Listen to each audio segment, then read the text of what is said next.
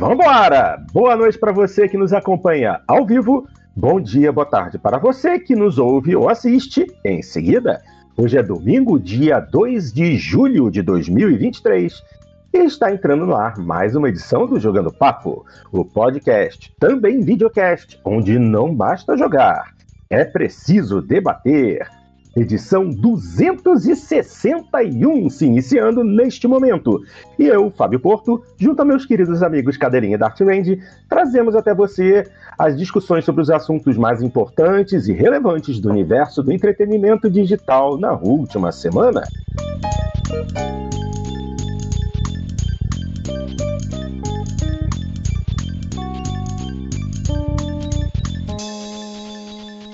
Última semana não tivemos tantos assuntos bombásticos, variados assim, mas temos algumas coisas interessantes para comentar. E a gente vai comentar sobre o grande lançamento do PlayStation 5, um exclusivo temporário, né? Porque, obviamente, a exclusividade dele não vai durar muito tempo. Estou falando de Final Fantasy XVI, o grande título de RPG da Square Enix. E temos aqui algumas coisas interessantes para comentar a respeito. Primeiramente, o lançamento no varejo de Final Final Fantasy XVI no Japão foi o melhor de todos os tempos para um jogo de PlayStation 5. Olha só, quebrando recordes no Japão. Este é o material do site estrangeiro The Gamer. Tradução automática, para não perder muito tempo, vamos lá. Pouco antes do lançamento, circularam rumores sobre a Square Enix estar potencialmente preocupada com os números de pré-encomenda de Final Fantasy XVI. Preocupada porque eles não corresponderiam ou excederiam os números de pré-encomenda do seu antecessor, Final Final Fantasy XV. A gente até chegou a comentar isso aqui durante o programa, que eles estavam meio preocupados que as pré-vendas não estavam muito boas. Bom, parece que não havia necessidade de entrar em pânico, já que Final Fantasy XVI não apenas conseguiu vender mais de 3 milhões de cópias, mas também quebrou completamente o recorde de melhor lançamento do varejo de um jogo para PlayStation 5 no Japão. De acordo com dados coletados pela Famitsu, Final Fantasy XVI vendeu 336 mil cópias físicas desde seu lançamento, derrubando completamente o recordista anterior, Elden Ring, que estava em segundo lugar com 90 mil cópias. Também temos em terceiro lugar o Resident Evil 4 Remake, com um total ligeiramente inferior a 89 mil cópias. É, e para colocar isso em perspectiva, Final Fantasy XVI vendeu quase o quádruplo da quantidade de cópias físicas de seu concorrente mais próximo. Não apenas isso, mas esses números também não levam em consideração vendas digitais, o que sugere que Final Fantasy XVI é provavelmente o jogo de PlayStation 5 mais vendido de todos os tempos no Japão, algo que a Square certamente considerará um grande sucesso. Não há como dizer agora o quão perto ele está de igualar a janela de lançamento de Final Fantasy XV, especialmente porque Final Fantasy XVI é exclusivo do PlayStation, quando o jogo anterior não era. Mas quebrar um recorde estabelecido por Elden Ring é um bom sinal, né, de que o jogo conseguiu o que queria. Você pode estar pensando que 336 mil cópias físicas em uma semana não são tão impressionantes no grande esquema das coisas, mas a indústria de jogos no Japão é um pouco diferente do que é no Ocidente. A Nintendo é a força dominante no país, deixando o PlayStation e Xbox lutando para se firmar. O PlayStation deu passos mais significativos a esse respeito ultimamente, comprovado pelos números impressionantes de Final Fantasy XVI. Uh, e em outras notícias de Final Fantasy XVI, um aceno adorável para Final Fantasy IX foi encontrado logo após o lançamento, pois há vários é, espantalhos que estão espalhados pela terra de Valisteia, vestidos como Viviornite, o personagem Black Mage, que é inquestionavelmente o melhor membro do grupo no jogo. E vocês sabem que isso é verdade. É, Final Fantasy IX é legalzinho, mas não tem jeito, Vivi era uma gracinha. então fizeram aí uma pequena homenagem à personagem em Final Fantasy XVI. E é isso aí. No Japão, uh, ah, 336 mil cópias físicas, eu acho até que é, no grande esquema das coisas, até mesmo a nível mundial, hoje, 336 mil cópias físicas é um número respeitável. O que, que vocês acham? Fala aí, Cadeirinho. Boa noite. Boa noite, Porto. Bom dia, boa tarde, pessoal que nos ouve depois da gravação aqui. Eu ia dizer exatamente isso, Porto. A parte mais impressionante é exatamente o fato de ser venda física, por isso que o número chama a atenção. É, é claro que nós, nós devemos pensar do ponto de vista demográfico. Os fãs de Final Fantasy, querendo ou não, são mais velhos, né? Sim, o pessoal sim. que já está aí na, na, pelo menos na segunda idade, vamos chamar assim. Então, realmente, é o pessoal que se acostumou a ter jogos é, físicos e, e, e, os títulos, as, as, franquias que eles amam de verdade. E Final Fantasy, obviamente, é uma franquia que tem uma base instalada de fãs e uma, uma base de fãs muito grande, a gente sabe disso. É, reflete esse cenário na, na, na, quantidade de vendas físicas dele. É, o bom, quer dizer, o bom não, mas assim, a, a, utilidade dessa informação é para a gente ter pelo menos um vislumbre, né? ainda que uh, muito pequeno, da, do desempenho do jogo, porque a gente uhum. nunca tem acesso aos dados das vendas digitais. A gente acaba tendo estimativas indiretas, né? A gente tem estimativas pela quantidade de jogadores online ao mesmo tempo, pela quantidade de, de tráfego de dados, a gente usa alguns elementos indiretos de exame para isso, né? mas o, as vendas ainda ajudam bastante. Então é, é um bom sinal e ótimo sinal, obviamente, para a Sony. É, como você mencionou, é um título que a, a, princípio sai apenas para o PlayStation. Para o PlayStation, na verdade, a gente fala que, que existe um acordo de exclusividade temporária, mas a realidade é, não tem nem sequer previsão disso ainda. E uhum. nos processos de eh, relativos à aquisição da Activision, a Microsoft mais de uma vez eh, citou o exemplo tanto do Final Fantasy XVI quanto do Silent Hill 2 Remake como exemplos de jogos que a Sony teria bloqueado o lançamento pro Xbox. E em nenhum momento eles falam bloquearam por alguns meses. Bloquearam. É, é tem então... também o Final Fantasy VII Remake, né? Uhum. Que então, tá, eu... tá um temporário bem grande. É. Pois é, eu, eu acho que tá indo pelo mesmo caminho aí, não é? O pessoal diz que a previsão do, do Final Fantasy XVI é, é de seis meses de, de, exclusividade, mas de repente a Square acha que não vale a pena lançar depois disso, né? Só é uma. Pode ter essa conclusão. Ou a, a, do Silent Hill Remake, por exemplo, parece que é um ano, inclusive, a, uh. a, a uh. previsão. Então, realmente, são jogos que não surpreenderia se de repente não saísse para Xbox. Então, assim, é, se eu sou um fã de Final Fantasy, é, eu não esperaria o jogo chegar no Xbox, tá? Eu realmente pensaria realmente em pegar para o PlayStation, se não tem PlayStation, comprar o PlayStation, né? Se você é um fã é, desse jeito aí da franquia, porque realmente tá, tá com pinta de que não sai tão cedo. É isso aí. Esse é, o, esse é um título que, se você realmente é fã, vai ter que comprar um PlayStation 5. Até porque, assim, né? Ele é um lançamento exclusivo para PlayStation 5 ou tem versão para Play 4 ainda? Acho que esse é só Play 5. Essa... E para PC é. não vai ter? Para PC não vai ter? Possivelmente, né? Mas, assim, como não é Xbox, eu acredito que PC ainda deve vir a, a receber. Eu estava até dando uma olhada aqui para ver se eu acho alguma informação específica mas você só encontra ele realmente como título para PlayStation mesmo. Não, ele, não... Deve, ele deve sair para PC também. Eu, eu, Mais para frente, sim. É, ele não saiu ainda. Até vou dar uma olhadinha aqui como é que tá a previsão de lançamento, mas deve, deve sair. Eu não tô. É, aqui por enquanto não tem, mas mas deve sair. Ninguém falou que não iria sair para PC. Eu acho que o problema é mais nos consoles mesmo. E, é, e, e, de qualquer maneira, Porto, a verdade é um jogo, mais um jogo da, da franquia muito bem recebido pelo pessoal. Sim, né? Tanto pela sim, crítica sim, sim. quanto pelo público. Né? O pessoal veio lá que ah, recebeu algumas críticas, teve review bomb e tal. É como quase todas as coisas hoje em dia tem, né? Sempre tem os babaca lá que vem lá e colocam nota zero para jogos assim e só avacalham a, a, as reviews. Mas, mas mesmo com a review bomb, a, a crítica dos jogadores tem sido muito positiva para o jogo, né? Assim, avassaladoramente positiva. Então, então eu acho que Final Fantasy XVI vem muito forte é, para esse ano. Eu, eu, vi relato de gente que, que não estava muito empolgado pelo jogo e jogou a demo e se convenceu a comprar pela demo. Até, é. até surgiu no, no, nesse grupo de WhatsApp que eu tô a discussão por que, que não voltam a fazer mais demos, né? Que às vezes, que às vezes ah, a pessoa uma, acaba uma sendo. Boa demo vem de jogo, né? É. Demo de jogo. É. Bom, já que você falou a respeito de review bombing, tenho aqui também um material que foi publicado pelo site Game Range é, a respeito dessa situação com Final Fantasy XVI e fala assim: é, o bombardeio de reviews de Final Fantasy XVI decorre de um argumento antigo. Hum, a posição de Final Fantasy XVI como o AAA mais recente a receber pontuações negativas de usuários destaca um desacordo de longa data entre os fãs da série. Hum, então vamos dar uma olhadinha. No que é quase uma ocorrência esperada para lançamentos de jogos AAA atualmente, Final Fantasy XVI é a mais recente vítima de bombardeio de análises de usuários que contradizem a brilhante recepção crítica do jogo.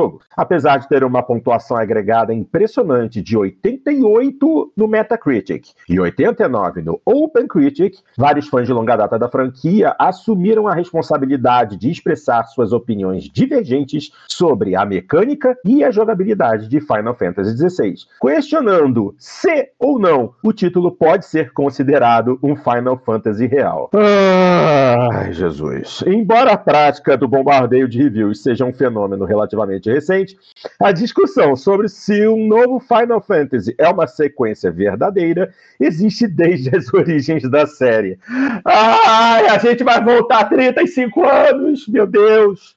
Como costuma acontecer com as propriedades de videogame herdadas, qualquer interrupção do status quo estabelecido de uma série de jogos adorada geralmente encontra resistência de uma certa parte da comunidade. E porque cada jogo da série Final Fantasy muda intencionalmente os principais elementos da jogabilidade de marca registrada da série em cada nova entrada da série. Sempre houve aqueles que discordaram de qualquer nova direção que a franquia tomou desde o seu início. O bombardeio de reviews de Final Fantasy XVI é simplesmente o exemplo mais recente de uma comunidade fortemente dividida de fãs da série. É possível que essa recepção negativa de alguns fãs tenha começado durante o ciclo de pré-lançamento do título, pois cada nova revelação de jogabilidade solidificou que os fãs poderiam esperar um Final Fantasy muito diferente. Esse sentimento só foi solidificando pelos comentários de Naoki Yoshida, ou seja, Yoshi P, sobre as intenções da Creative Business Unit 3 com o título e o objetivo de, de levar a série adiante no futuro. Acontece que Yoshi P estava absolutamente correto em sua avaliação de que a franquia havia se tornado fossilizada nas mentes dos jogadores, com muitos fãs de longa data aparentemente chateados com as mudanças na fórmula evidentes na mecânica e sistemas de jogo de Final Fantasy XVI. Para levar essa ideia ainda mais longe, Yoshi P foi citado como sugerindo que a série acabasse com as entradas numeradas, a fim de evitar confusão dos fãs sobre o que eles poderiam esperar em cada entrada, ou evitar comparações desnecessárias entre um novo jogo de Final Fantasy e os antecessores da série. A recepção mista dos fãs e o subsequente bombardeio de reviews servem apenas para apoiar que muitos fãs são adversos a qualquer mudança na fórmula da série. Para aqueles que estavam por perto durante a mudança inicial da série de 2D para 3D com Final Fantasy VII, a resistência de alguns fãs a qualquer coisa nova é praticamente esperada, com críticos quase unanimemente elogiando Final Fantasy XVI e a base de fãs certamente dividida em relação ao título, é seguro dizer que para onde a franquia vai daqui à frente é uma incógnita. O risco inerente de levar Final Fantasy totalmente para o reino do combate em tempo real parece ter sido um dos maiores pontos de discórdia entre a comunidade, com muitos criticando a falta de combate baseado em turnos como um sinal de que Final Fantasy XVI não poderia ser considerado como um jogo Final Fantasy real. Mas em termos de como um Final Fantasy XVII em potencial pode acabar sendo as mudanças implementadas entre a, o jogo mais recente e sua eventual sequência são um componente chave do espírito da franquia. Desde o início, Final Fantasy foi construído com base em cada jogo, mudando drasticamente a fórmula da série entre as entradas. Embora houvesse certos elementos básicos que os fãs esperam para cada título, como combate baseado em turnos, uma história envolvente, monstros favoritos do, dos fãs, como chocobos e muggles e etc., a mecânica que suportava os elementos que retornavam variava historicamente de jogo para jogo. Final Fantasy XVI representa um momento muito polarizador para a série e seus fãs, com alguns aspectos do título retornando à série às suas raízes, enquanto outros sinalizam uma mudança radical para a lendária franquia. Independentemente de onde a série vá daqui, é quase garantido que nem todos os fãs ficarão felizes com sua direção. É, é. Tudo, tudo, que, gente... é, tudo que é propriedade intelectual, franquia grande, uh, tem fã chato. Não, é, é, tudo bem. Concordo, concordo. É, por exemplo, tem, tem fã que acha que Forza Motorsport é a última bolacha do pacote. E a gente sabe que não é. Mas, assim, realmente o, o, jogo precisa evoluir, mas desde o Final Fantasy XIII, é, onde o, o, o, combate em turno vem sendo substituído por combate em tempo real, as coisas já começaram a ficar meio diferentes. O jogo agora ele tá muito mais sério, é, pelo menos esse título, esse mais recente. Pelo que eu vi no 16, o jogo tá muito mais sério, o jogo tá muito mais sombrio, o jogo tá muito mais, vamos botar entre aspas, violento, mas ele traz elementos, ele continua trazendo elementos que ligam ele aos títulos anteriores. Eu acho que o pessoal fica muito chateado é justamente porque a história de um jogo para o outro está mudando agora vertiginosamente, entendeu? Eram jogos mais é, que tinham elementos mais assim de eu, não, eu, eu, tô pensando, eu tô tentando pensar um termo, não é um jogo sério, mas é um jogo que traz um elemento de, de é, algo Oh, meu Deus. Um tanto quanto épico, mas muito colorido, muito vivo, com mensagens sempre de, de muita bondade e tal, e isso recentemente tem mudado um pouco. Esse último título, pelo que eu já vi de alguns reviews, ele realmente está ficando bem mais obscuro, negro, não é mais um jogo tão alegre, feliz. Para quem, para quem jogou é, Final Fantasy VII, Final Fantasy X em especial, você vê aquelas intros coloridas, alegres, com música. Isso está completamente é, esquecido no passado. Agora é, eu me, tá eu me lembro séria. do Final Fantasy X que ele, a CG inicial era tipo um show, né? De uma... Exatamente, exatamente. E a coisa está mudando completamente. Parece que o Final Fantasy está virando como se fosse uma novela, entendeu? Agora é só ah, coisa mas séria. Isso sempre, e gente isso quer... sempre foi uma novela. Não, mas assim, tá, tá, tá, ele tá ficando sério demais, entendeu? É, não tem mais a jovialidade de jogos anteriores. Eu, eu vejo dessa forma.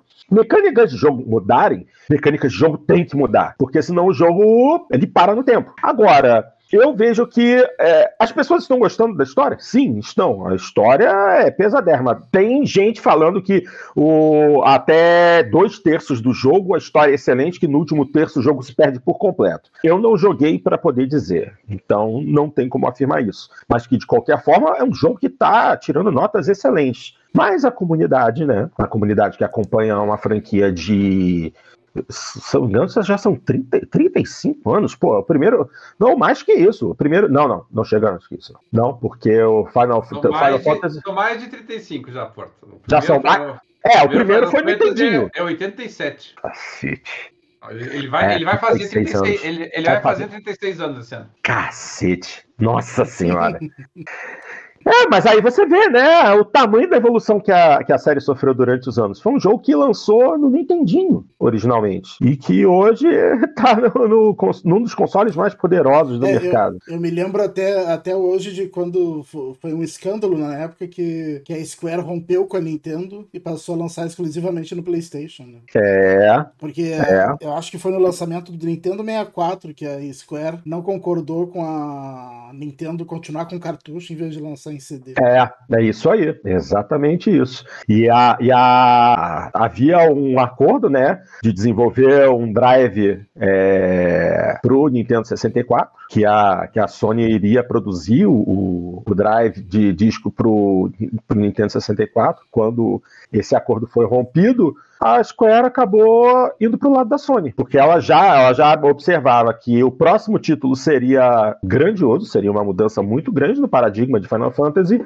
e que o cartucho não dava mais. É, e ela queria botar muitas CGs, vídeos e coisa. Então, Exatamente. CD, né? é. é que o, o Final Fantasy ele começa numa época de ouro para os RPGs do mundo inteiro. Sim. Que pega exatamente aquela, aquela metade ali da década de 80, em que assim, nós tivemos o surgimento de grandes franquias. É, é, você tinha é, Final Fantasy pela Square, você tinha o, o, Dragon Quest pela, pela Enix na época, Sim. você tinha o, o, o Ultima o da Ultima. Origin no, no, PC, e você tinha Legend of Zelda no, no Nintendo. Né? E, e, todos eles com propostas similares. Eu, eu achava na época que o, o mais avançado de todos eles era precisamente o Ultima, que, que, que era para PC. Né? Então, uhum. cada um. Mas o Teve todo esse componente, é claro, na questão ali do Final Fantasy, mas a verdade é que também a Final Fantasy, a, ele estava olhando para um cenário complicado para ele, né? Porque ele tinha concorrência de Legend of Zelda, tinha concorrência de Dragon Quest, então para ele era interessante também uma mudança de áreas ali assim, né? Para como proposta de jogo, né? Porque você estava com o mercado muito competitivo no mesmo console ali no Nintendo. Então eu achei que isso deve ter influenciado também a decisão, né? Tipo, não, nós seremos o RPG que vai ser vinculado a esse console da, da Sony. Agora, é, é, como nós de dizer, nós estamos falando de uma, de uma franquia com mais de três décadas, né? Vai completar 36, 36. anos no final desse ano. É, as críticas com relação ali à jogabilidade, elas não me sensibilizam, Porto, porque é, assim, às vezes é uma evidência de que os próprios jogadores que estão criticando talvez não conheçam bem o histórico, porque é um histórico muito antigo, né? Então você tem que ter mais de 40 anos para conhecer, né? Exato. É, mas o histórico da, da franquia, porque assim, até o Final Fantasy IV, o Final Fantasy era uma coisa. Aí vem o Final Fantasy IV com aquele uh, Active Turn Battle, não sei o que lá, uhum. é, e que daí vai sim, aí sim, né? Ele fica muito marcante para a franquia, mas ele começa no 4 e vai até, até o 9, na verdade, sim, né? O, teve lá o Advent Children, que era um pouquinho diferente, no, que tá. era uma, um, um spin-off do Final Fantasy VII, mas assim, do 4 até o 10 eles mantiveram isso. No, no, no 9. No 10, eles introduzem aquele Conditional Battle, não que já era uma transição para uma tentativa futura né, de saída do sistema de combate por turnos, uh, e que se acentua depois no, no, nos outros, né? Então eles criam aquele combate por turnos dinâmico, né? Que é por turno, mas tá lá os caras se mexendo, movimentando e tal, e tem um, um timer, então você tá ali, né? Tá, tá agitando, né? Uhum. E, o, e aí migraram depois para o combate em tempo real, que assim, eu até, até o Final Fantasy passado era um combate em tempo real, assim, mas tinha lá um turninho meio disfarçado ali por baixo. Ah! Mas, mas o, o novo não. Então, assim, essa, essa crítica com relação ali à jogabilidade, dizer que tem que ser por turnos, a, a, assim, há limites pro saudosismo, né? Chega uma hora que você tem que você tem que sair dessa, né? Você tem que, tem que sentir que está evoluindo e entender e compreender que havia uma razão de limitação técnica para você fazer combates por turnos. Não era uma questão assim, não era uma opção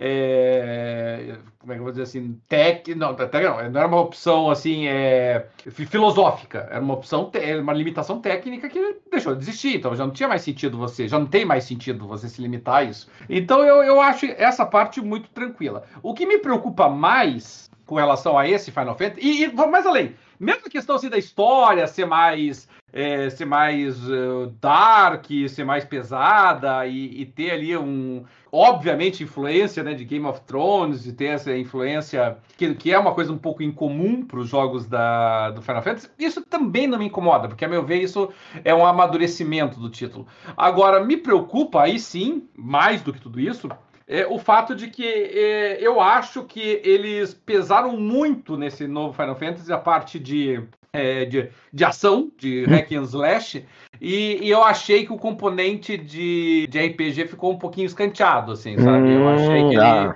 que ele enfraqueceu esse componente, o que para mim, como fã de RPG, é um problema. Mas, mas por outro lado, né, pode ser que o pessoal não esteja sentindo tanta falta disso, né? Pode ser que o pessoal é, goste desse sistema mais moderninho ali de combate, né? E... Não, então, mas para mas você ver, ah, justamente a questão. Se, essa, se as mudanças que o jogo recebeu nessa, nessa sua última versão realmente fossem tão importantes, fossem algo realmente que tivessem causando tanto desconforto, ou tantas brigas, ou tanta polêmica, por que, que o jogo receberia uma nota tão alta de tantos reviews é, profissionais? Porque foram vários. Não, a reportagem fala especificamente do Metacritic e do OpenCritic, mas se você abrir agora o, a Wikipedia do Final Fantasy XVI, a lista de notas boas é muito grande. Ah, tudo, tudo, nota de quatro, quatro estrelas, três estrelas e meia, nota 86, 88, 90, 95, sem tem de monte. Hum. Então, assim, é, o pessoal das antigas é, simplesmente está querendo criar confusão. Basicamente isso. Porque é um jogo excelente, pelo que todos dizem, e eu acho que esse tipo de ação, esse tipo de atitude que eles estão tomando, de fazer review bombing, é meramente choradeira. Choradeira mesmo. Tem quem não goste do jogo, mas tem quem só esteja chorando porque estão dissecando aquilo que eles consideram é, uma coisa mística que não pode ser alterada. É, eu, eu li as reviews negativas dos usuários no Metacritic ali, por, não todas elas, evidentemente, né? Mas não, são muitas, para ser bem sério contigo, não são muitas, tá? São, sei lá, umas 200, alguma coisa assim. É, mas não são muitas, né? Porque no, sei, no cenário é. de 3, 3 mil críticas, né? ter 200, 200 negativas não é, não é nenhum terror. E eu dei uma olhadinha ali, eu achei, sinceramente, muito fraco realmente as críticas ali, assim, do pessoal, sabe? É, a, as críticas, assim, e, e, você percebe, né, que o cara não tá falando sério, ele vai lá na nota zero. O cara coloca na nota zero, ele acabou de, de, assim, descredenciar a sua crítica, né? Então eu tava mais interessado naquelas que deram ali 3, 4, 5, né? O que, que, que foi que esse pessoal não curtiu, assim, né? E, e a maioria realmente tava nessa questão de trabalho de combate por turno. Eu, eu é, falei, essa daí eu confesso que eu não dei a menor pelota sabe? As do pessoal ali realmente reclamando da questão ali de você ter perdido a densidade de elementos de RPG, eh, essa realmente já me, me, me, chama mais atenção, porque é a mudança de gênero, né? É a mudança de gênero do, do jogo, né? Uma migração ali de um jogo de RPG para ação ah, isso é uma decisão um pouquinho mais delicada. Sim. Então eu, eu entendo daí que haja pessoas contrariadas com isso. A pessoa está indo lá, não, eu quero jogar um RPG de Final Fantasy e agora está indo jogar um jogo que é ação de Final Fantasy. Então pode ser que a, a pessoa se incomode um pouquinho. É, exatamente. Inclusive, eu dei uma abridinha aqui rápida no, no Metacritic. Pô, eu tive que correr até a página 31 é, das avaliações de usuários para encontrar notas mais baixas. E aqui tem um usuário, tal do Kikoka, é, que deu uma nota 7, falando que o combate é legal e que a luta contra o Akon é incrível, mas os elementos de RPG do jogo são muito pequenos, o que me, de, o que me deixa insatisfeito. E a gameplay é quase sempre com lutas, o que é bastante monótono. Ou seja. Muito, muito razoável essa. Tocou, é, exatamente, tocou no, no ponto que você já havia deixado bem claro. É isso aí. Ah, várias ah, avaliações aqui. Ah, Ó, tem aqui um brasileiro, o tal do Dragdos, que deu uma nota 5. Bom, minha review é essa aqui, sobre o jogo. Ele tem uma história maravilhosa, eu pessoalmente fiquei chateado no final, viu? Agora, gameplay, o jogo tem vários problemas. A queda de, de FPS é uma delas, mas o pior, o jogo não, não tá, não tem uma é, mecânica de fraqueza alimental, nem no New Game Plus. Um jogo em que cada summon tem um elemento específico, não ter uma programação de fraqueza alimentar é lamentável, até por, até por ser um JRPG. Missões não... secundárias são perda de tempo sem nenhum propósito, tem mecânicas de buff e debuff, uh, a IA dos inimigos é horrorosa, até no New Game Plus os inimigos são maçantes de se enfrentar. Quer dizer, é, ele, ele tá trazendo algumas críticas aqui que são válidas a partir da experiência dele. E é isso aí. Bom, é, eu precisaria jogar esse jogo para poder dar, dizer alguma coisa, só que nesse momento pagar 350 reais nele não, não tá valendo a pena, não. Melhor esperar um pouquinho para ver o que, que, que acontece. o Final Fantasy XV eu tava até gostando, até, hum. o, até o momento que chegou a hora de começar a pescar. Daí. que coisa chata essa mecânica. Daí eu comecei abandonando, abandonando, até que não, não joguei mais. Mas assim, é obrigatório ou é side quest? Tem uma que é obrigatória, ah, tem uma obrigatória saco. e depois é side quest. Né? Entendi. Que droga. Bom, Vamos seguir em frente, é, até porque tem, acreditem se quiser, tem mais uma matéria sobre Final Fantasy XVI. E essa matéria é quente, pun intended. Tenha cuidado, pois os jogadores relatam que Final Fantasy XVI está superaquecendo seus PlayStation 5 e não há uma solução clara para o problema até o momento. Reportagem lá do VG247. Bom, Tenha cuidado ao jogar Final Fantasy XVI, pois um momento específico do jogo parece estar desligando o PlayStation 5 devido ao superaquecimento. Final Fantasy XVI é obviamente um jogo visualmente intensivo, então não é uma grande surpresa saber que ele pode estar pressionando um pouco o PlayStation 5 em alguns lugares, especialmente considerando que este é o primeiro grande jogo da Square na plataforma feito para ele apenas. Bem, conforme observado pelo Push Square, os jogadores estão relatando que seus consoles estão super superaquecendo por causa de uma cena em particular. O usuário do Twitter, Adrian Liu, compartilhou uma captura de tela da cena em questão. Uh, uh, para que você possa se preparar para a possibilidade de seu PlayStation uh, desligar. Outros jogadores apontaram problemas semelhantes no subreddit de Final Fantasy, com vários notando que estão especificamente jogando no modo é, é, gráfico, ou seja, o modo não é o modo desempenho, né, 60 frames por segundo, é o modo com visual mais bonito, né. É, como em muitos modos gráficos, a prioridade é a fidelidade gráfica sobre o desempenho e uma taxa de quadros estável. E isso não é necessariamente o que causa o problema, já que alguns que jogaram no modo desempenho também descobriram que seus consoles estavam travando na cena em questão. Hum, Uh, um conselho que vi uh, compartilhado é limpar a poeira do PlayStation 5, pois isso pode aumentar o problema de superaquecimento. Duh. Outro usuário do Twitter chamado Alisson Pinho compartilhou que estava lidando com o problema, mas, não, mas notou que seu PlayStation 5 não estava cheio de poeira e estava numa área bem ventilada. Então, claramente, o problema não se limita a consoles que precisam de limpeza.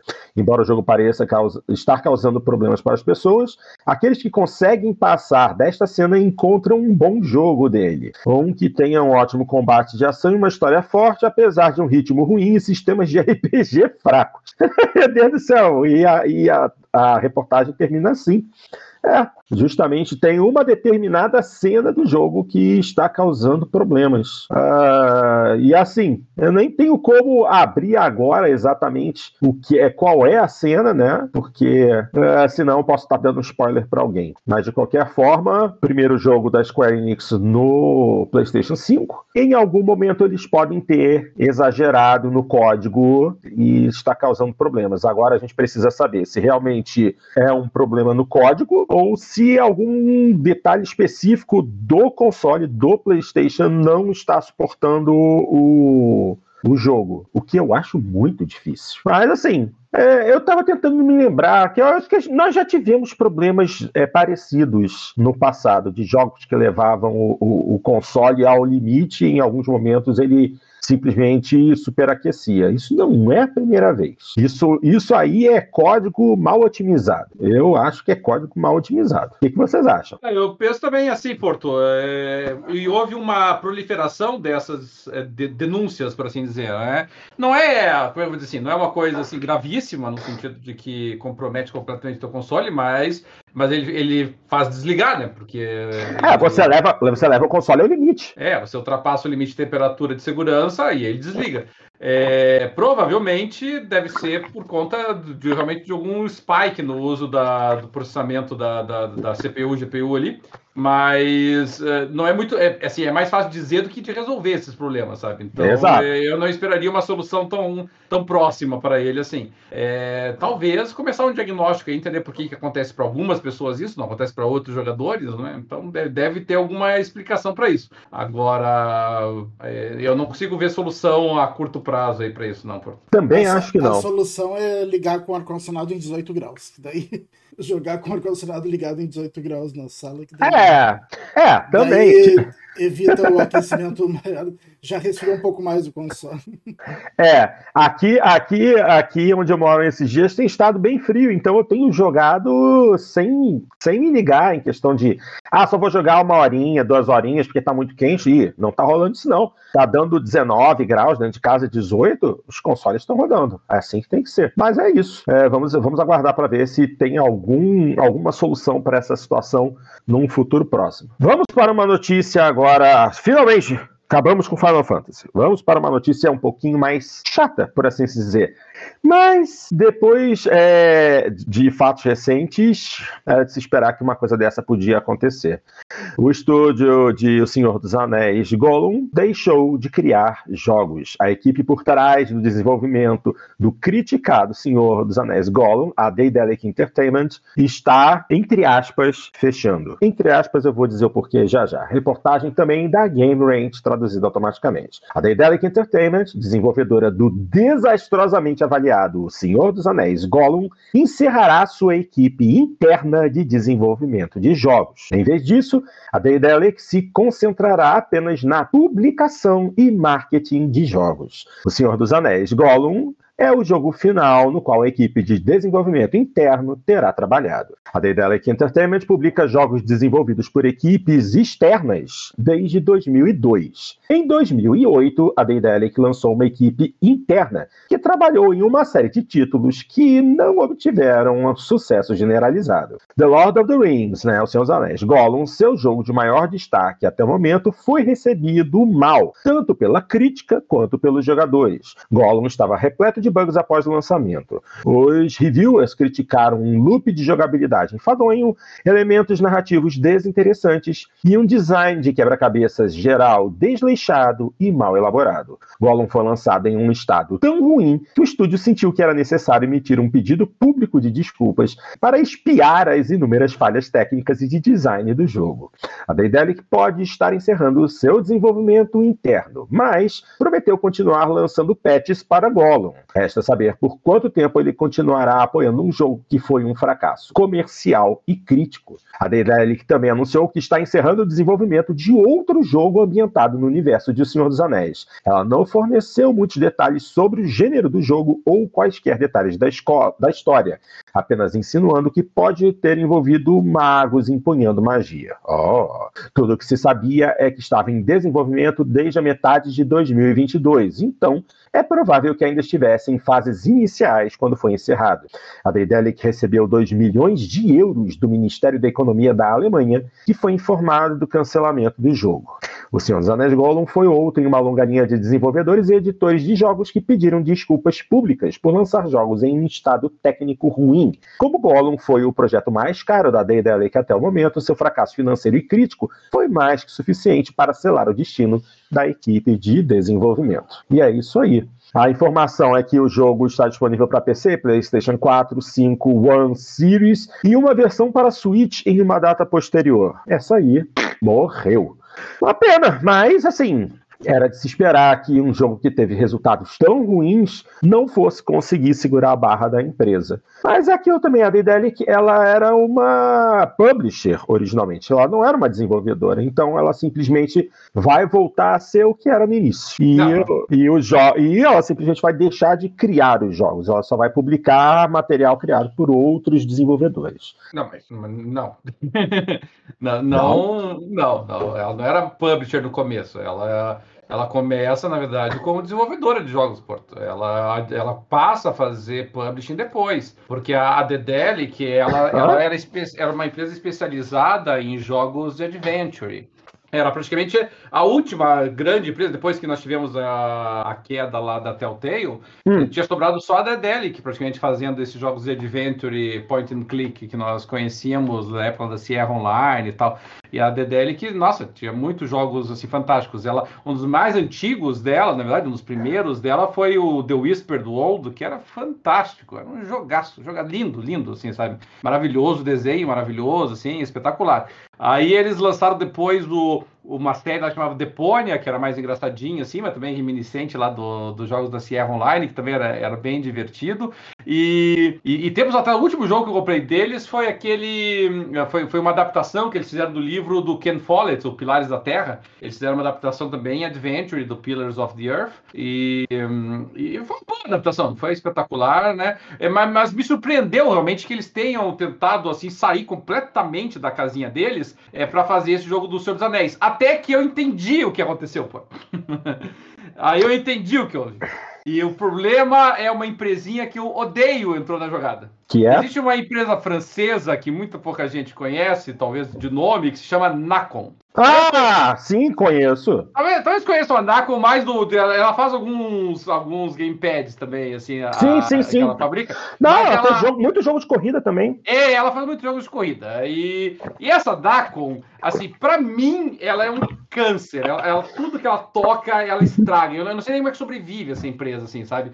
E, e a Nacon, que, como o Porto falou, ela é uma empresa especializada na, na publicação de, assim, de, vários jogos ruins, vamos começar por aí, tá? Mas realmente um dos mais conhecidos dela é o, o WRC, né? Uhum. Uma das séries mais conhecidas sim, dela. Sim. Ele tá na 50 edição já, o WRC. Eles fazem também aquele Pro Cycling Manager, não sei se você recorda lá, que é aquele que você sim. gerencia Tour de France e uhum, tal, assim, né? E, mas assim, é, fora esses joguinhos que ela lança assim todo ano, tudo que ela toca, ela estraga. Eu acho impressionante isso. Quando, quando é que. Quando não tem problema. Eu não sei se vocês lembram aquele jogo chamado The Sinking City. The Sinking que era um City. jogo meio uhum. Lovecraftiano, assim e tal. Então, esse foi um dos exemplos da Naco fazendo caca, entendeu? Ela, ela, entrou numa briga com a empresa do Sinking City. O Sinking City foi retirado das plataformas digitais porque as empresas não sabem para quem mandar os, o, o valor, se é para Nacon ou se é para, acho que é Frogware, ou apareceu o nome da empresa que fez dele. Então ele saiu, simplesmente saiu, foi tirado das prateleiras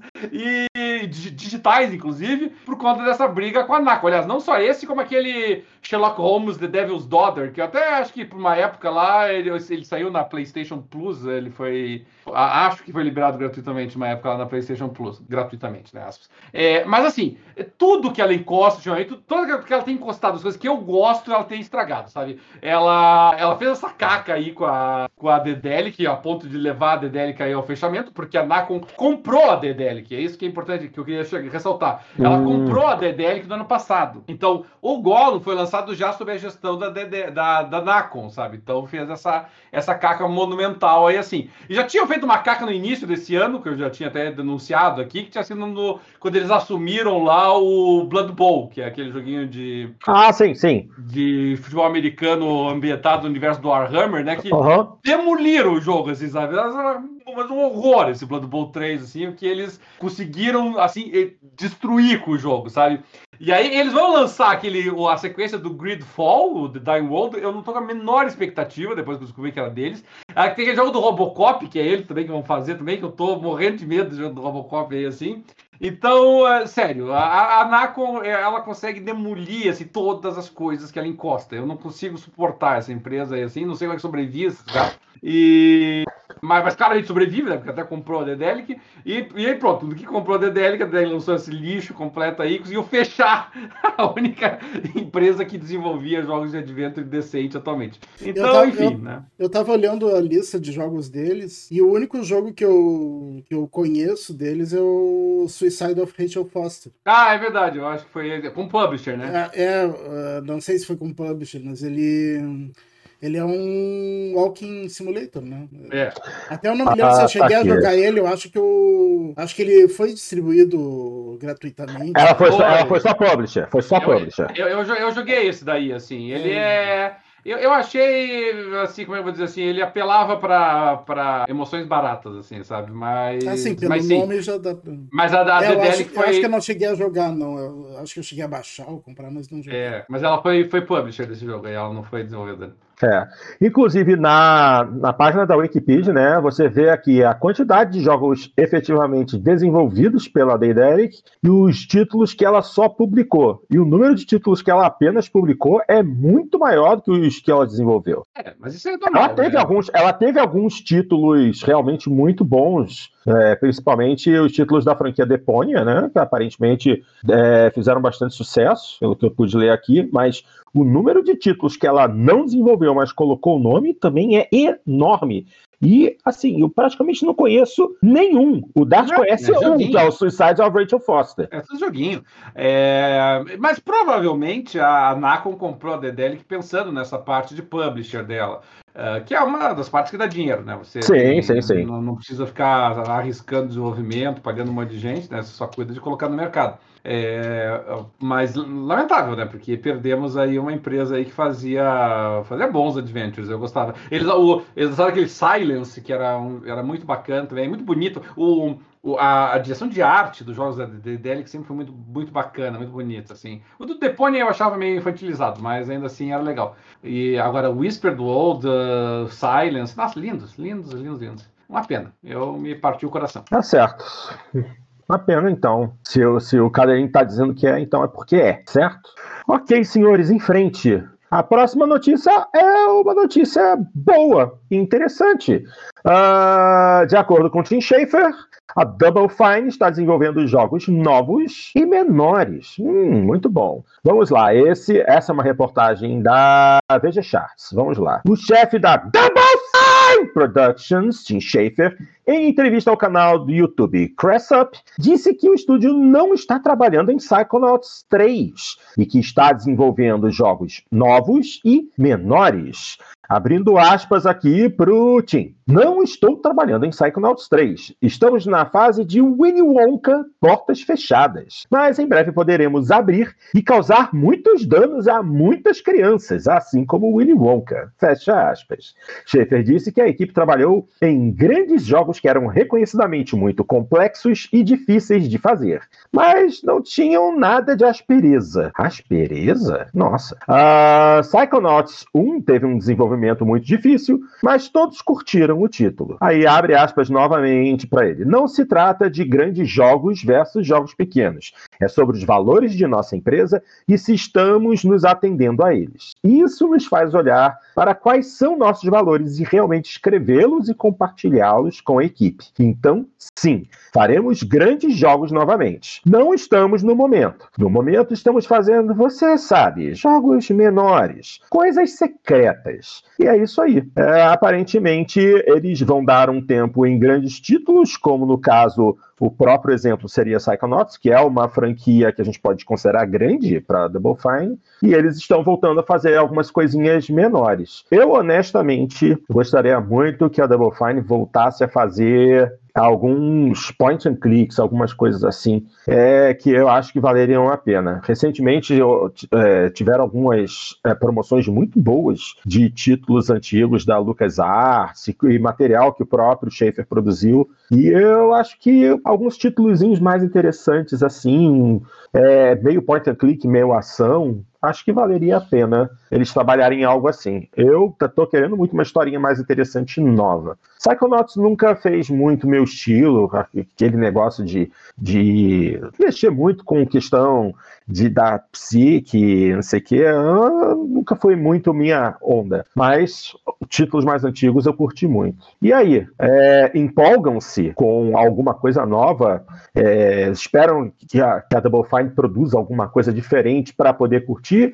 Ou vocês gostariam de é, algo mais a um estilo antigo, assim como eu queria? Estilo antigo eu posso não vou dizer garantir, Porto, mas eu, eu, me surpreenderia muito, porque não é isso que o Schaffer tem dito nas entrevistas deles, e já faz um bom tempo, inclusive, isso. Tá? Estranho, né? ele, né? ele tem deixado muito claro nas entrevistas dele, na minha avaliação, e não é de hoje, que a que a Double Fine ela entrou para a família Xbox para abastecer o Game Pass, porque é meio óbvio, mas mais especificamente abastecer o Game Pass com jogos experimentais, na verdade, tá? É, isso para mim está muito claro assim nas manifestações dele. Ele basicamente teve uma vez que ele deu uma, ele fez uma live e ele falou isso, olha, ah, para nós o Game Pass está abrindo um novo espaço porque a gente está podendo trabalhar com jogos, disse ele. Isso falando depois já do, do Psychonauts 2. Uhum. É, a, gente, a, gente, pode trabalhar com jogos que antes as pessoas poderiam pensar assim, tipo, ah, eu não vou gastar 50, 60, 70 dólares nesse troço estranho aqui, entendeu? Mas no Game Pass né, já está incluso, a pessoa, ah, então eu vou dar uma chancezinha, entendeu? Então eu esperaria assim, IPs novas, nada de reutilização de IPs antigas deles, e eu esperaria jogos com propostas assim, bem diferentes. Eu, eu não esperaria jogos assim muito tradicionais, não. Ah, ah, ah que pena. É, eu, eu não sei.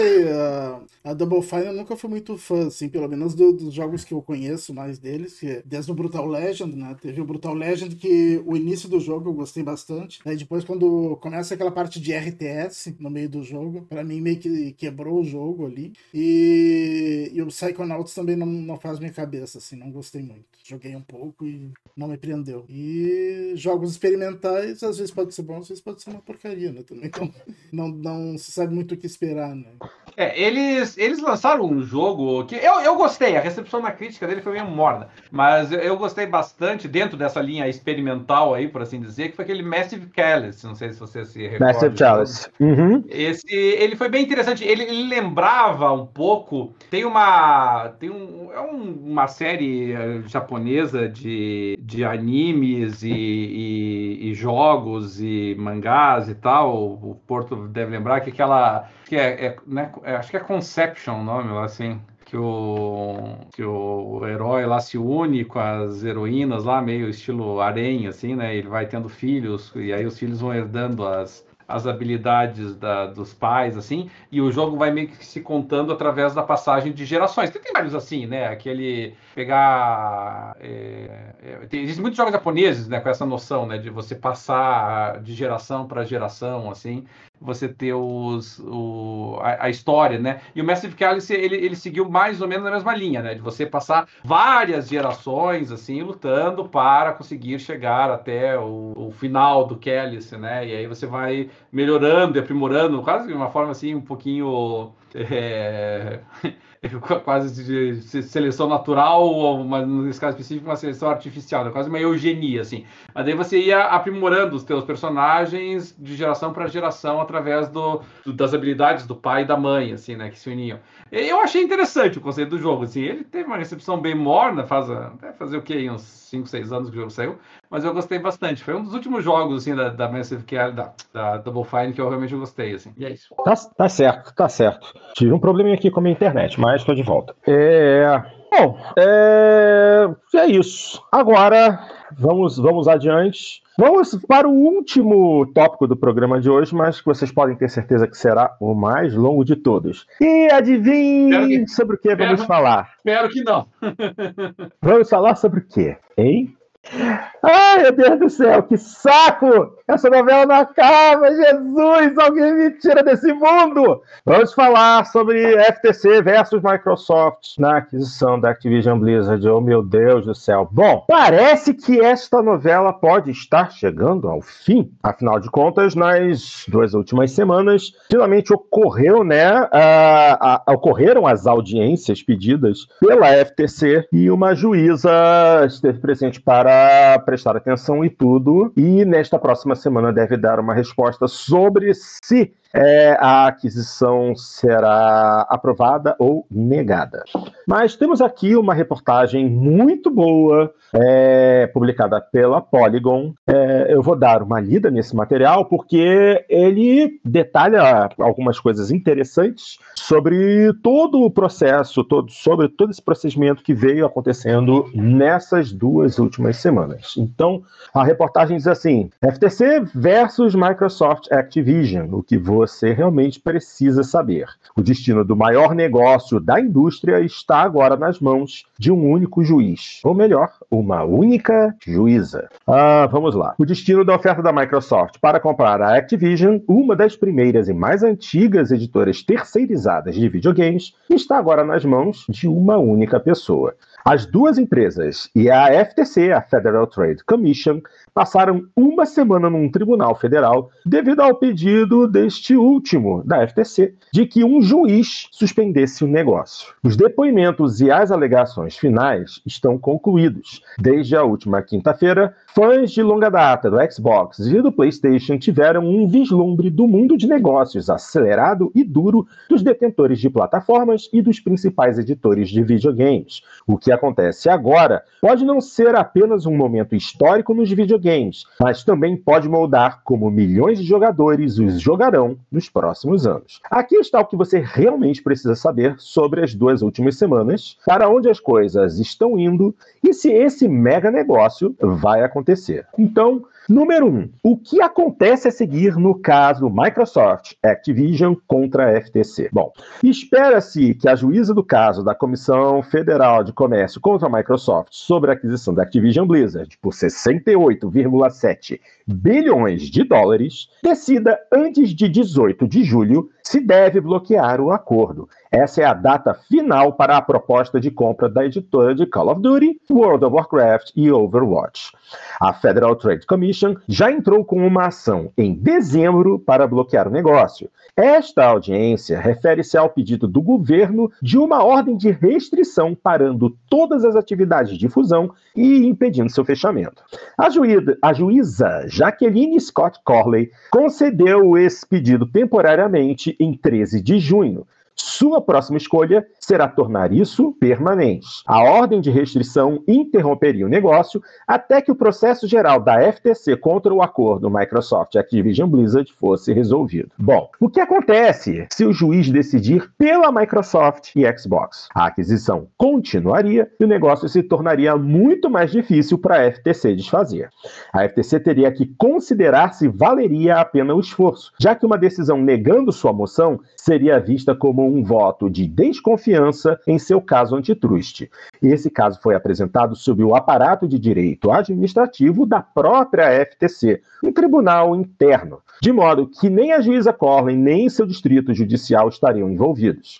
Visão geral, dois outros grandes órgãos reguladores, a CMA do Reino Unido e a União Europeia, já julgaram o acordo Microsoft Activision. A, a Autoridade de Concorrência e Mercados do Reino Unido decidiu bloqueá-lo em abril. A União Europeia o aprovou em maio. Embora todos os três ajam de forma independente, dois corpos concordando podem convencer, convencer o terceiro a mudar de ideia. A Microsoft também pode realocar os escritórios que ela ou a Activision tem no Reino Unido, se a juíza Corley permitir que o negócio continue. Agora, o que acontece se o juiz decidir pela FTC? Bom, em seguida, o acordo não é fechado e parece provável que a Microsoft o abandone completamente, pagando à Activision uma taxa de rescisão que acredita-se ser de 3 bilhões de dólares. Além dessa penalidade, a advogada da Microsoft, Beth Wilkinson, disse ao site do New York Times que um processo perante o tribunal interno da FTC seria um pesadelo administrativo de três anos que arruinaria o negócio,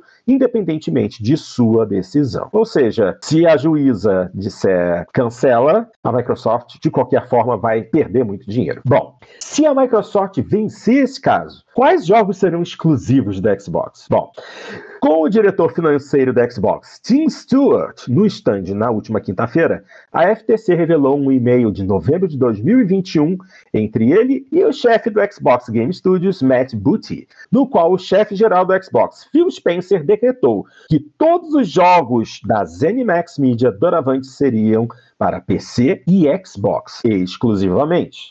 Portanto, podemos contar com o próximo Elder Scrolls, que um advogado da Microsoft deixou escapar que teria lançamento previsto para 2026, sendo um título exclusivo para Xbox e PC, embora isso ainda não tenha sido dito explicitamente.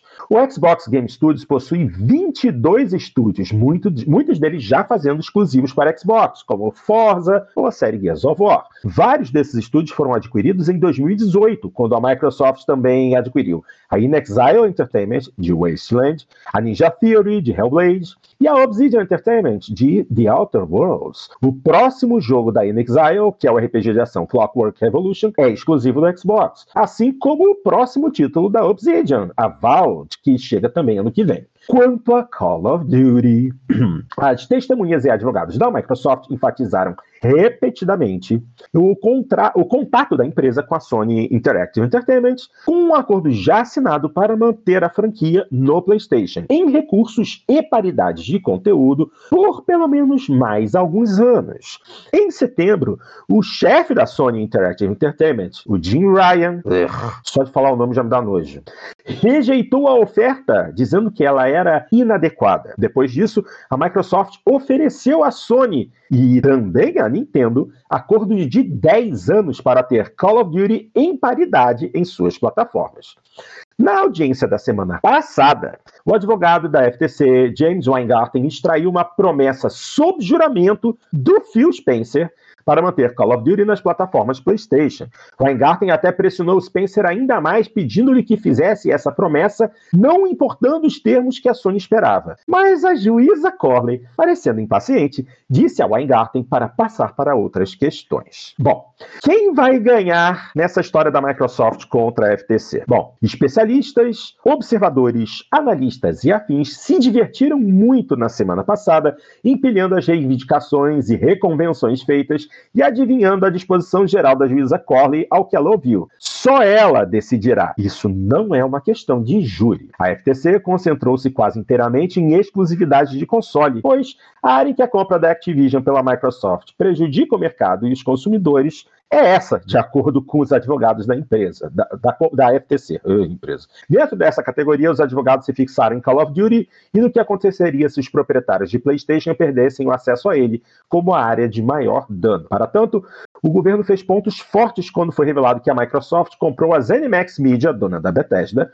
porque temia que Starfield, lançado em setembro, se tornasse um exclusivo do PlayStation. Em vez disso, Starfield é exclusivo para Xbox e PC.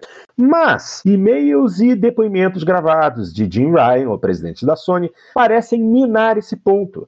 Ryan disse que não via a exclusividade de Redfall ou de Starfield como anticompetitiva. Além disso, Ryan disse em um e-mail a um colega dele: estaremos mais do que bem. Ele disse isso após discussões com Phil, é, com Phil Spencer e o chefe da Activision, Bob Kotick. Ele ainda complementou: tenho certeza de que continuaremos a ver COD no PlayStation por muitos anos. É.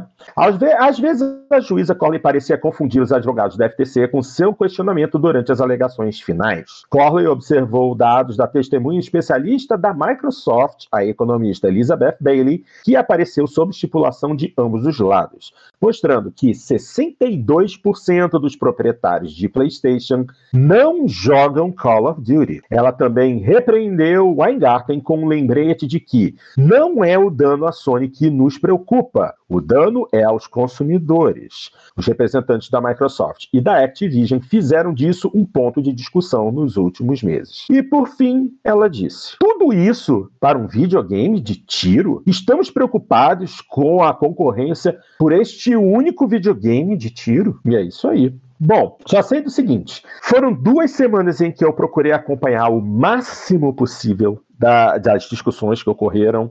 É, o The Verge teve uma página específica para acompanhar passo a passo tudo o que foi apresentado, tudo que foi visto durante esse julgamento. Eu me diverti pra caramba também, porque tiveram, teve muita besteira sendo dita, teve muito vazamento de informação, teve a Sony é, usando canetinha comum, canetinha Sharp, para é, é, é, invalidar muita coisa que ela não queria que fosse exposta, mas que no momento que esse material foi xerocado para ser distribuído para a imprensa, é, a canetinha não foi suficiente para esconder todo o texto que a Sony não queria que vazasse. Então, saiu valor de desenvolvimento de jogo grande, saiu, é, é, saíram vários e-mails com discussões sobre a questão de é, da, deles não simplesmente estarem querendo bloquear a, a, compra da empresa, não por Call of Duty, mas por tudo. Eles simplesmente não queriam que a Microsoft tivesse mais dois estúdios no catálogo dela.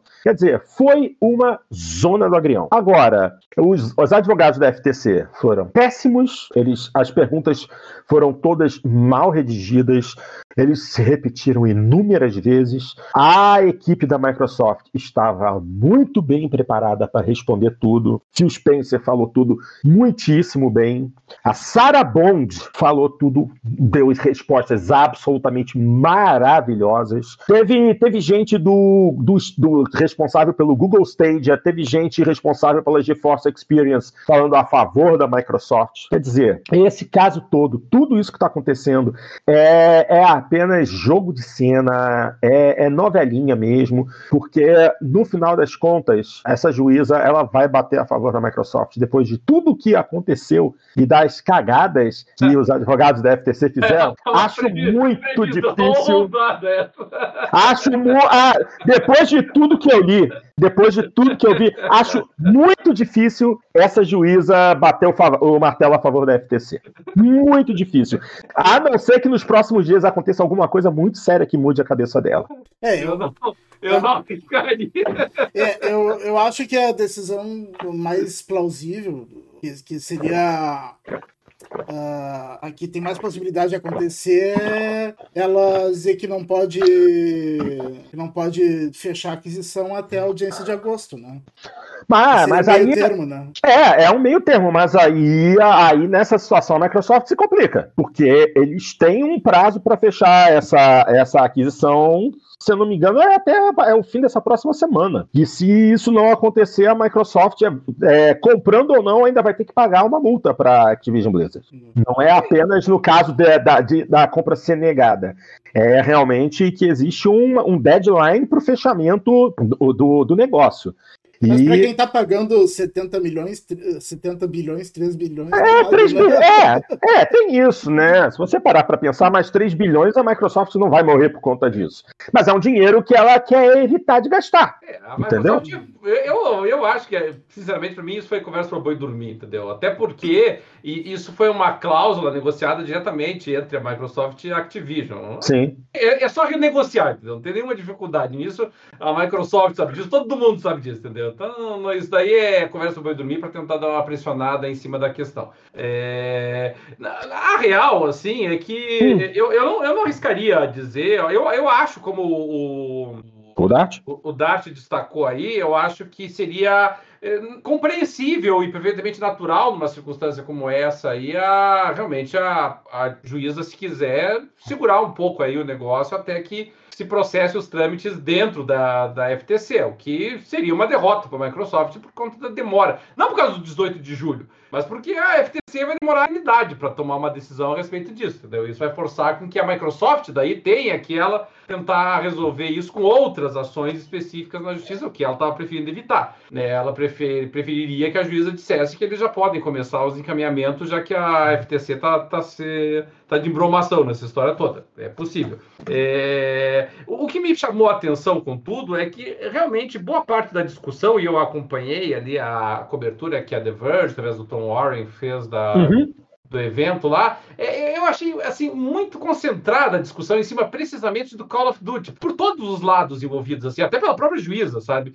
É, é, quando na verdade o, o, que me chama mais atenção nessa discussão toda é, é seria precisamente a questão da da nuvem, do, do, do não da nuvem que foi utilizada pela FTC, mas assim de toda a infraestrutura de serviços que a Microsoft tem em termos de vantagens sobre os demais, que não é só nuvem, né? É, Exato. Todos, é, todos os aspectos, é, desde inteligência artificial, desde você ter é, hospedagem virtual, né, você ter é, é acessos a diversos mercados através de diversos aplicativos da, do próprio Windows, da Microsoft. É, eu acho que aqui bloqueio de forma geral né, do, de determinadas IPs, enfim. Eu, eu achei que se a discussão for Call of Duty, como a própria juíza ficou batendo demais na tecla aí, né, do joguinho de tiro, de acordo com ela, mas vamos lembrar que ela também chamou é, God of War de jogo do Thor, né? Então, vamos, vamos dar esse desconto, né?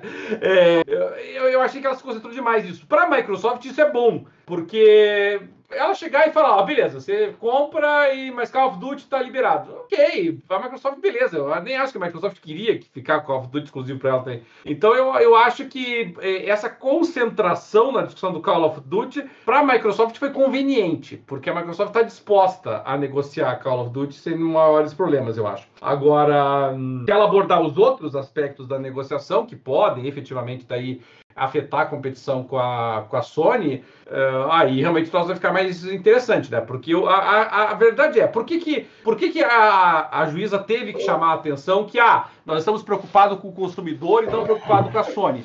Porque, na verdade, a preocupação da FTC com a Sony é o fato de que, assim, se a Microsoft não, não vencer o mercado de consoles, a Microsoft continua existindo. Agora, se a Sony, de repente, tomar uma derrocada no, no mercado de videogames, uh, bom, a existência da Sony começa a se complicar, entendeu? É o mesmo problema com a Nintendo. Né? São duas empresas assim que, se a posição no mercado delas for ameaçada, no mercado de videogames, ah, isso compromete toda a empresa. Então... Mas no, mas no caso da Sony, isso seria por pura incompetência deles, né? Porque eles tiveram não mercado de eletrônicos em geral é. na mão por muitos anos e foram é. perdendo né, esse mercado. É, a, a, Sony hoje em dia, a verdade é, se você tira os consoles da jogada, a Sony está reduzida a mercado fotográfico, essa que é a real, entendeu? É. Então, A Sony realmente ela... ela já foi líder de mercado de TV e agora tá pois fora. É, ficou fora, né? Já teve a parte de, de, de, de música, né? De música, de, de, produção de vídeo, de cinema, Eletro, inclusive. Eletrônicos, né? eletrônicos, é. eles tiveram todo tipo de eletrônicos. É, imagina,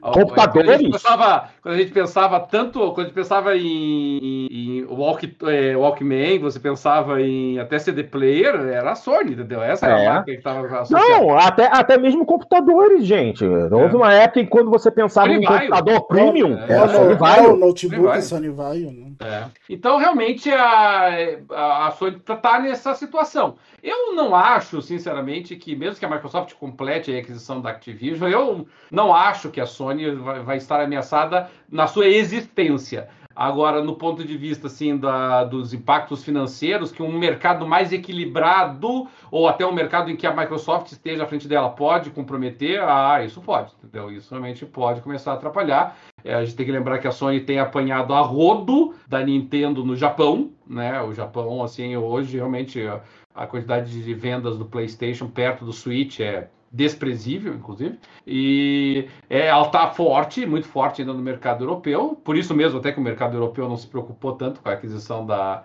da Activision pela, pela Xbox, mas nos Estados Unidos é competitivo, vamos chamar assim. E ali, realmente, se ela voltar a perder o mercado dos Estados Unidos, como perdeu na época da, da Xbox 360 contra o PlayStation 3, uhum. é, num cenário em que a Sony está cada vez mais dependente da sua divisão de consoles, da sua divisão do PlayStation, é, isso pode incomodar a empresa, realmente, entendeu? Então é por isso que ficou essa coisa assim, tipo, né, ah, nós não estamos discutindo a, o bem-estar da Sony, mas na verdade estamos. porque tira a Sony da jogada, a Microsoft não tem concorrência, né? Pelo menos não na proposta de mercado de console que ela tem. Exatamente. E houveram várias discussões paralelas, em especial é, a, a Microsoft dizendo que a Nintendo também é uma concorrente, que muito se falou a respeito da concorrência entre consoles de alto desempenho, mas que hoje a número um é realmente a Nintendo, com a Sony em segundo e a Microsoft em terceiro, e que tem sempre sido assim, basicamente basicamente. Uh, a própria juíza Corley chegou a perguntar por que, que a Sony não faz como a Microsoft, que a Microsoft tem os seus títulos, é, os seus títulos exclusivos imediatamente disponíveis para todos os jogadores. Por que, que, ela, por que, que a Sony não pode fazer a mesma coisa com o jogo do Thor? E quando eu falo jogo do Thor, ela estava se referindo a God of War. Mas assim, é, é aquilo, né? A Microsoft, a, essa, a, a estratégia da Microsoft nesse ponto é superior à estratégia da Sony. A Sony não permite que os seus jogadores tenham a oportunidade de jogar um, um título AAA próprio exclusivo na data do lançamento sem pagar o valor completo. É, e o jogo do Thor até, até hoje não tá na PlayStation Plus ainda. É, exatamente. O, o Saikon aqui diz que o advogado da FTC perguntou para Sarah Bond se precisa de licença do Windows para utilizar o xCloud. eu quase cuspi água aqui. Não é possível, eu não lembro disso. Ah, pela, pelo amor de Deus, isso é ridículo demais, cara. Eu ainda me molhei um pouco aqui. Né? Ai, Jesus, deixa eu chamar aqui a janela do. Mais, mais alguma coisa? Ele, ele disse resposta: ah. no, no. Ah, até, é, bom, é, tá, até o Satya Nadella disse que eles não precisam varrer a Sony do mercado para continuar existindo igual a Sony está tentando fazer, porque a Microsoft está mirando os mobiles, exatamente, muito se falou, da, a, a Microsoft se posicionou muito na questão de estar comprando a Activision para poder se focar no mercado mobile, Sim, que é mercado ela que, é quer, ela nunca... quer o dinheiro do Candy Crush, né? Exatamente, né? Ela quer que a King, é, ela quer o dinheiro da King, ela quer, de repente,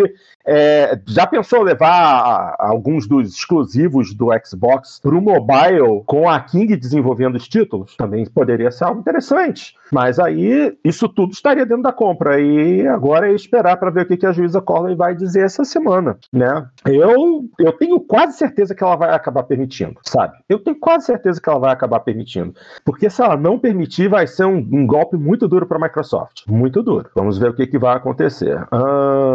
Dito também também que no início a Microsoft não estava pensando em lançar jogos Day One no serviço. Ah. É, no começo ela não lançava, né? Quando lançou o Game Pass não tinha jogos Day One. Foi alguns ah. meses depois que eles anunciaram. Eu acho que provavelmente que viram que a não tava. A barulheira que faz quando ele tomar. É Sério? Desculpa, né? Porque o microfone realmente está aqui perto da, da boca. Mas eu não, tô, eu não faço barulho, não. Esse microfone tô, tô, é muito sensível. Desde o início tem lá um efeito especial aqui. Eu vou trocar, vou botar no copo. Não sei se na gravação vai sair isso. Né? Ah, com certeza vai sair. Tá pegando meu microfone e vai sair. É, os Psychonauts que mudaram de ideia. É, claro, é que no início, de certo, não teve grande adesão ao Game Pass, né? E resolveram colocar esse incentivo aí do, dos jogos Day One. É.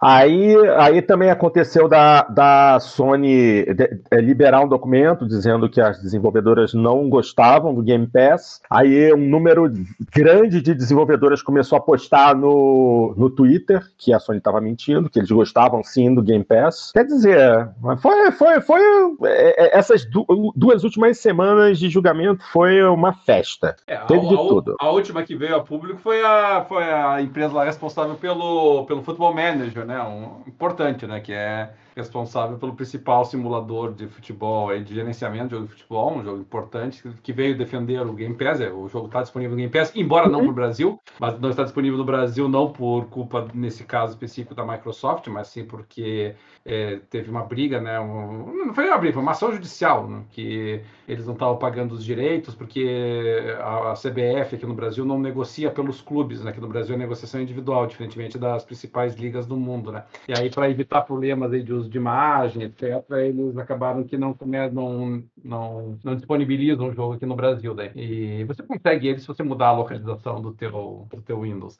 Mas uh, não é nem do Windows, na verdade, se você mudar a localização do, do, do Xbox, é, do Xbox ah. ele já, já permite. E, mas assim, oficialmente não está disponível no Brasil. Mas eles também vieram a público dizer que defendem. Aí tem uma só, para alguns perfis de empresa, para alguns perfis de jogos, o Game Pass é uma benção. Para alguns perfis de jogos, ele é realmente uma dor de cabeça, ou pode ser até contraproducente, a depender do caso, né? Não. Então, eu, eu penso o seguinte, se você. É uma questão de estratégia econômica tua, né? Se você está eh, pensando em produzir um jogo para ser disponibilizado no Game Pass, você já tem que estar tá com a tua lógica de desenvolvimento inteira voltada para isso, já meio que sabendo é, o quanto que você vai receber. É quase que, como é que eu vou dizer assim, mal comparando, é, é quase como você ser um assalariado e ser um profissional liberal, um empresário. Né? Quando você vai para o Game Pass, você é quase um assalariado, né? Você tem é. basicamente ali qual que são os valores, as projeções, o que está na mesa, e você sabe que basicamente é aquilo ali. Você, depois que você colocar o jogo no Game Pass, você, a, o teu faturamento fora do Game Pass vai ser baixo. Então, então você tem que estar tá com isso em mente, né? Se você está disposto a aceitar isso e já fez todos os teus cálculos baseados nessa projeção, Matt Fisher, meu amigo, entendeu? Eu acho que é por aí. Então é, muito do perfil das empresas, assim, eu acho que depende do tipo de produto, do tipo de serviço, do tipo de, de faturamento que você projeta, né? do tipo de retorno que o teu jogo precisa ter. Então, é, e da, da, da, base instalada também, né? Às vezes, é. assim, os jogos que estão disponibilizados no Game Pass e o pessoal, então, entre os mais vendidos do Steam, mesmo assim, né? O, o Forza Horizon sempre teve entre os mais vendidos do Steam. Embora economicamente valesse mais a pena você fazer a assinatura do Game Pass por um ano, pelo menos, do que comprar separadamente o, o Forza Horizon, né? Mas, beleza, né? O pessoal preferiu assim, então é, é uma questão realmente de estratégia de cada empresa. Então, esse é o típico argumento retardado. Então, tá? Uma, se a Microsoft chegasse e dissesse, ah, todo mundo ama, eu vou ter que dizer que não, não, nem, nem todo mundo ama. Contrário, a mesma coisa, né? Não, todo mundo odeia. Não, não, nem todo mundo odeia. Não vai a lugar nenhum essa discussão. É isso aí. E é isso, gente. Foi isso que rolou. É, é fogo. É, quando o Jim Ryan disse que conversou com todos os estúdios e eles disseram que não gostam do valor que Game Pass faz o jogo perder o valor. Um monte de estúdios começaram a twittar dizendo que amam o Game Pass. É, cara, o Jim Ryan tomou muito na cabeça, até porque é, as deposições dele foram em vídeo pré-gravado. Nada. É, a Sony, a Sony não, não respondeu nada ao vivo. Jim Ryan. E, e, e, o mais interessante foi o seguinte: é, houve um tweet mostrando, né? Que uh, o QG da Sony Interactive Entertainment fica, se não me engano, a 30 minutos de carro do local do julgamento. E o Jim Ryan poderia muito bem ter entrado num carro e ido responder as perguntas ao vivo. Enquanto isso, toda a equipe da Microsoft teve que voar de Seattle até, até o local do. Foi, foi, foi onde? Foi Los Angeles, não foi? Mas, mas não dá para comparar isso, né? Porque a Microsoft é parte do processo. A Sony está tá se manifestando como interessada só, né? É, né? Mas assim, é, a Microsoft gastando um dinheiro grande para voar todos os executivos até, até o julgamento, até o é, pô, eu presidente, não, eu não sei né? onde é que foi esse julgamento, se foi na Califórnia. Acho que foi na Califórnia. Acho que para um negócio de bilhões de dólares tem que pagar passagem de avião ali, não é, não é um problema. É, não é um, não é um problema, mas assim, a, a Sony, que, é uma, que foi uma grande interessada em toda toda a situação, uma das maiores, né? É, ela que acabou criando toda essa confusão. No final das contas, não, não mandou ninguém, entendeu? Ah, o Saikon até colocou no dia da audiência, Jim Ryan postou uma foto com o Kojima no Japão. Ele não estava nem aí pro julgamento. Ai, ai, é muita. É, eu ia usar o termo filha da putice. O cara, esse, esse Jim Ryan é muito babaca. Impressionante como ele é babaca. E é isso. Gostariam de adicionar mais algum detalhe a respeito dessa situação? que já está dando no saco? Ou podemos encerrar o programa de hoje? Afinal de contas, esse foi o último tópico do dia. Podemos encerrar ou querem adicionar alguma coisa? Não, podemos encerrar. Podemos encerrar? Nath, concorda? Sim, sim.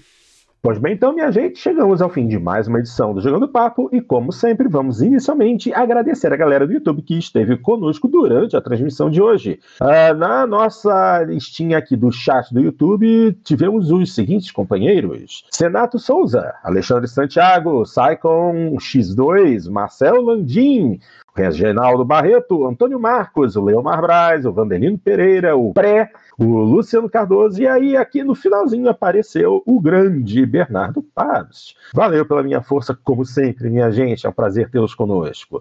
E se você chegou ao programa por uma recomendação do YouTube e gostou do que viu, dê uma curtida no vídeo, assine o canal e clique no sininho para ser notificado sempre que uma de nossas transmissões estiver agendada para que você possa nos acompanhar ao vivo ou assistir a gravação que sai logo a seguir.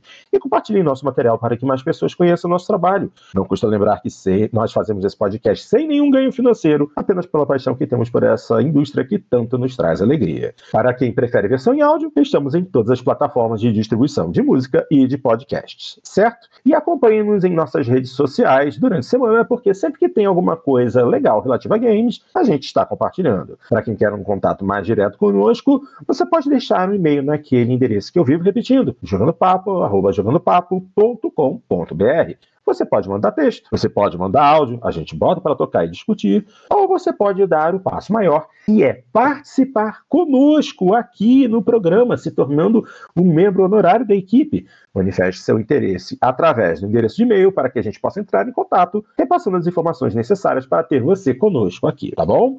E é isso aí. Eu, Dart Cadeirinha, agradecemos imensamente a audiência e o carinho de vocês e esperamos que retornem semana que vem para o Jogando Papo 262. Um grande abraço a todos e até lá!